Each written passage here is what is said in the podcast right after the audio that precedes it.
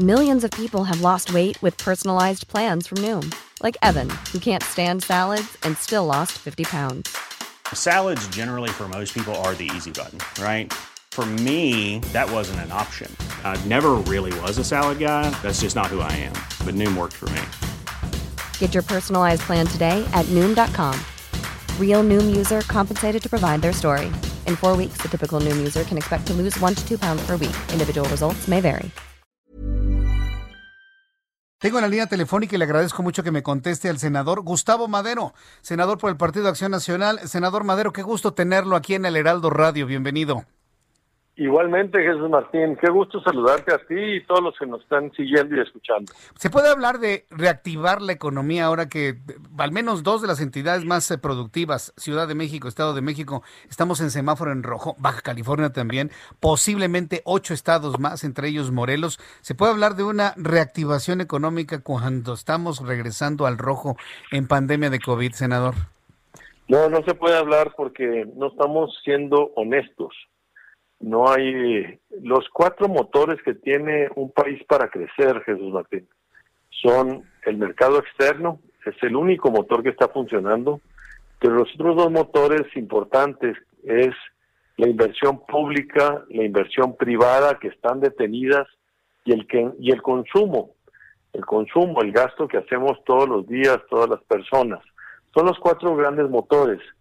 El consumo está deprimido porque hay muy, muy poco poder adquisitivo, la gente no está teniendo ventas, no está teniendo ingresos y está habiendo incluso algunas quiebras de ya de empresas, de negocios, de micro, pequeños empresarios que no tienen, que no pueden vender y no pueden pagar.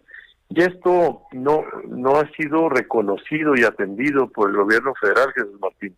Y por eso no se puede hablar de una reactivación mientras no se reconozca eh, que los motores están apagados.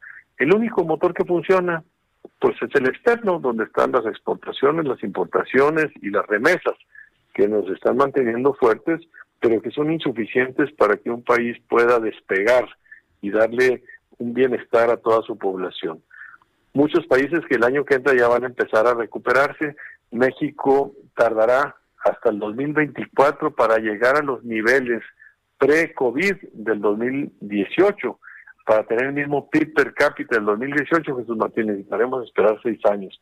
Y esto es lo que, lo que es una tristeza para nuestro querido país. Esperar seis años, pero bueno, ¿qué le, ¿qué le vamos a hacer? Ahora, quienes se encuentran al frente de las responsabilidades de gobierno, pues tienen mucho, mucho que hacer en esa tarea.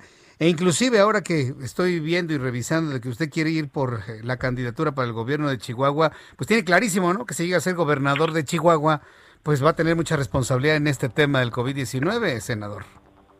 Sí, fíjate que afortunadamente en Chihuahua se han tomado las decisiones. Nosotros eh, tuvimos un semáforo rojo este, fuerte, claro, oportuno, y ahorita viene el COVID muy a la baja.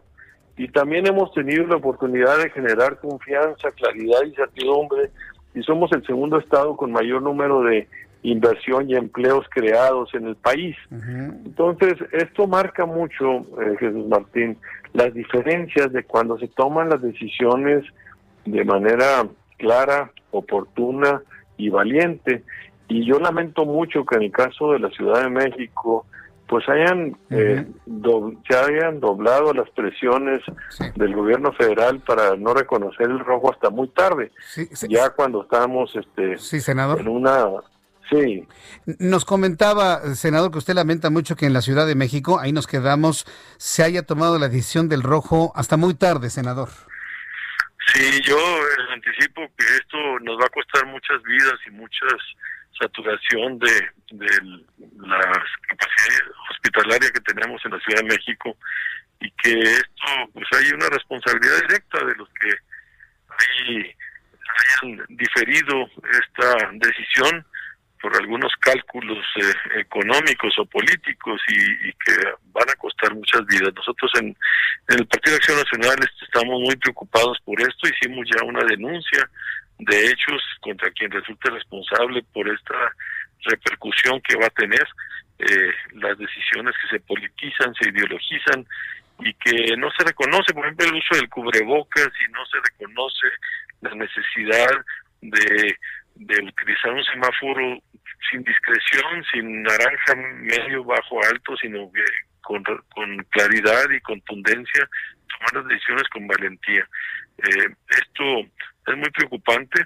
Yo creo que en México todavía le falta eh, para salir adelante de esta pandemia.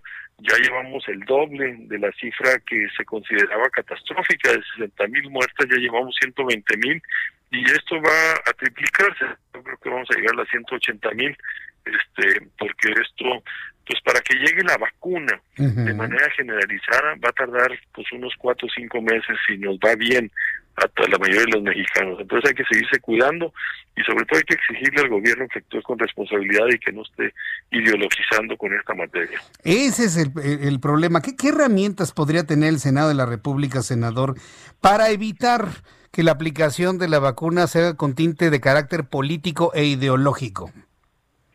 Pues eh, tener una vigilancia, yo creo que más que el Senado, aquí son los ciudadanos, los medios de comunicación, ser muy exigentes, transparencia, el, el uso no politizado, porque se va a dar en medio de la campaña electoral. Ya lo que viene, este, vamos a elegir 15 gubernaturas, eh, 300 distritos, eh, 30 congresos locales, y más de 1.500 alcaldías y este uso electoral de la vacuna puede ser muy peligroso como han sido utilizados ya algunos de los programas sociales para generar una base clientelar, de tener una 25 millones de mexicanas y mexicanos que dependen de un ingreso del gobierno federal para, para su subsistencia y en vez de generarles oportunidades de empleo, se mantienen con este tipo de transferencias y es un enfoque pues totalmente aprovechado en estos tiempos políticos. Ahora, eh, en estos tiempos políticos va a haber muchos cambios el año que entra y para el caso de usted estamos viendo que se perfila, ¿quiere usted ser candidato a la gubernatura de Chihuahua, este senador? Así es, sí, aquí por el Partido de Acción Nacional en Chihuahua tenemos altas posibilidades de ganar. En Chihuahua es de los estados donde eh, Morena es menos eh, apreciado este, ha cometido muchos errores y aquí el Partido de Acción Nacional tenemos altas posibilidades y yo me estoy inscribiendo para ser el candidato del PAN. El próximo 24 de enero, Jesús Martín, tendremos una elección democrática interna y espero ahí este pues contar con la mayoría de los militantes simpatizantes del PAN que han hecho a voto.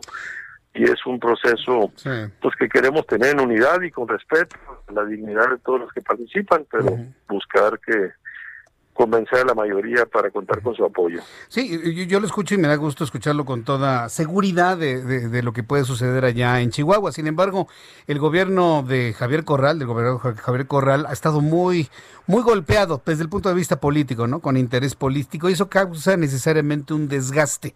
¿Ya tienen calculado el desgaste de la presente administración en Chihuahua para de alguna manera poderlo sobrellevar y superar ya en la contienda electoral, senador?